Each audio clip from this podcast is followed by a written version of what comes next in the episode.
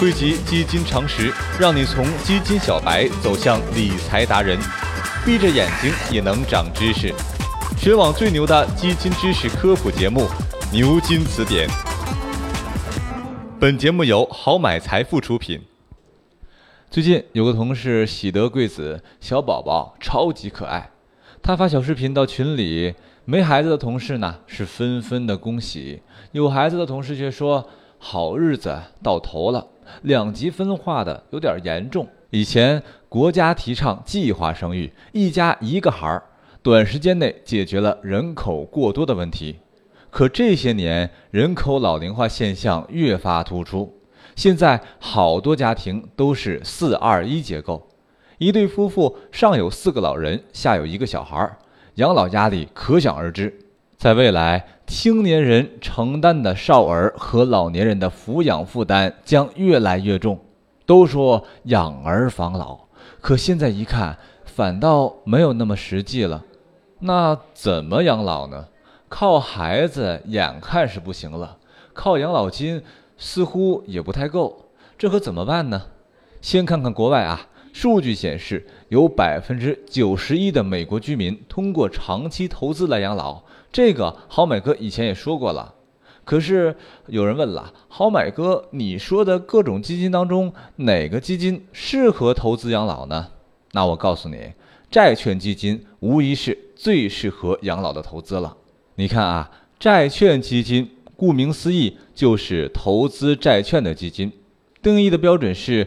百分之八十以上的基金资产都用于投资债券的基金，主要包括国债、金融债、企业债，还有可转债。有朋友要说了，投资债券直接买债券不就行了吗？为啥非得多此一举买基金呢？这个啊，你就不懂了吧？买债基相当于买了一篮子的债券啊。首先呢。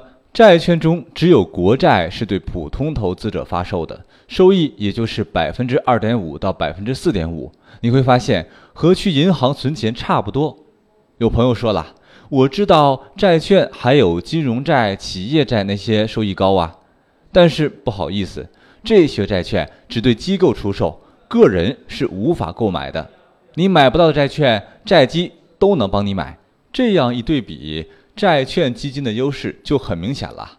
第一呢，从收益来看，债基投资规模大，能够投资于个人无法进入的债券市场，收益往往高于直接投资债券。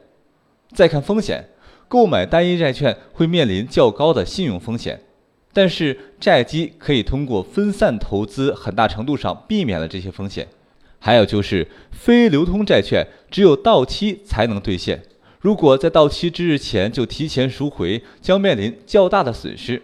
但是债券基金就不一样了，因为购买一篮子债券，所以根本没有到期日这一说法。它的高流动性决定了它可以随时转让或赎回。最关键的是，买基金是和专家直接分享投资成果，要不然债券这种类这么多，你一个人既要研究发债主体，又要判断利率走势。根本忙不过来。你看啊，说了债券基金这么多好处，各位朋友可要记住，与货币基金随存随取不同的是，如果想要通过债券基金获得满意的收益，前提是必须长期持有。可能经常听牛津词典的朋友知道，投资时机很重要。那债券基金什么时候买入比较好呢？有两个时机可供选择。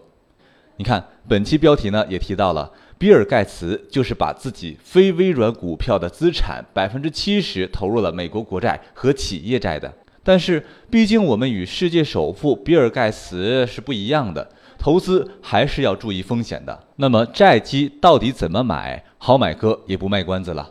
总结起来有三步：第一步，选分类。债基呢，可细分为纯债、偏债、可转债三种。区分在于投资债券和股票的比例不一样，这三种债基风险和收益是依次升高的。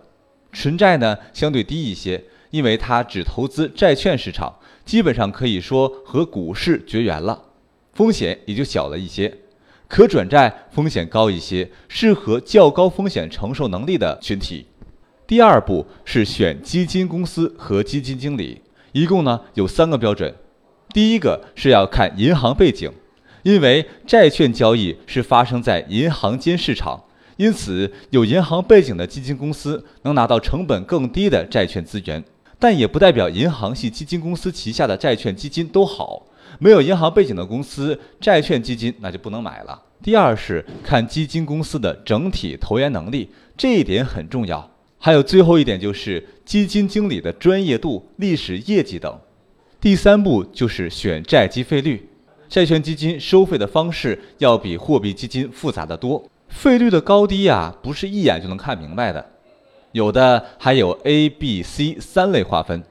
其中呢，A 类是前端收费，也就是申购时收费，适合对投资期没有任何判断的投资者；B 类是后端收费，即赎回时收费，持有期越长，后端收费越少；C 类是收取销售服务费。适合短期投资者，一般来说，投资期限在一到两年以下。所以说，好买哥告诉你的原则就是，尽可能的选择交易费率低的产品投资。说起这些步骤，好像是挺简单的，可轮到具体操作，还需要大家多多实践，多多观察。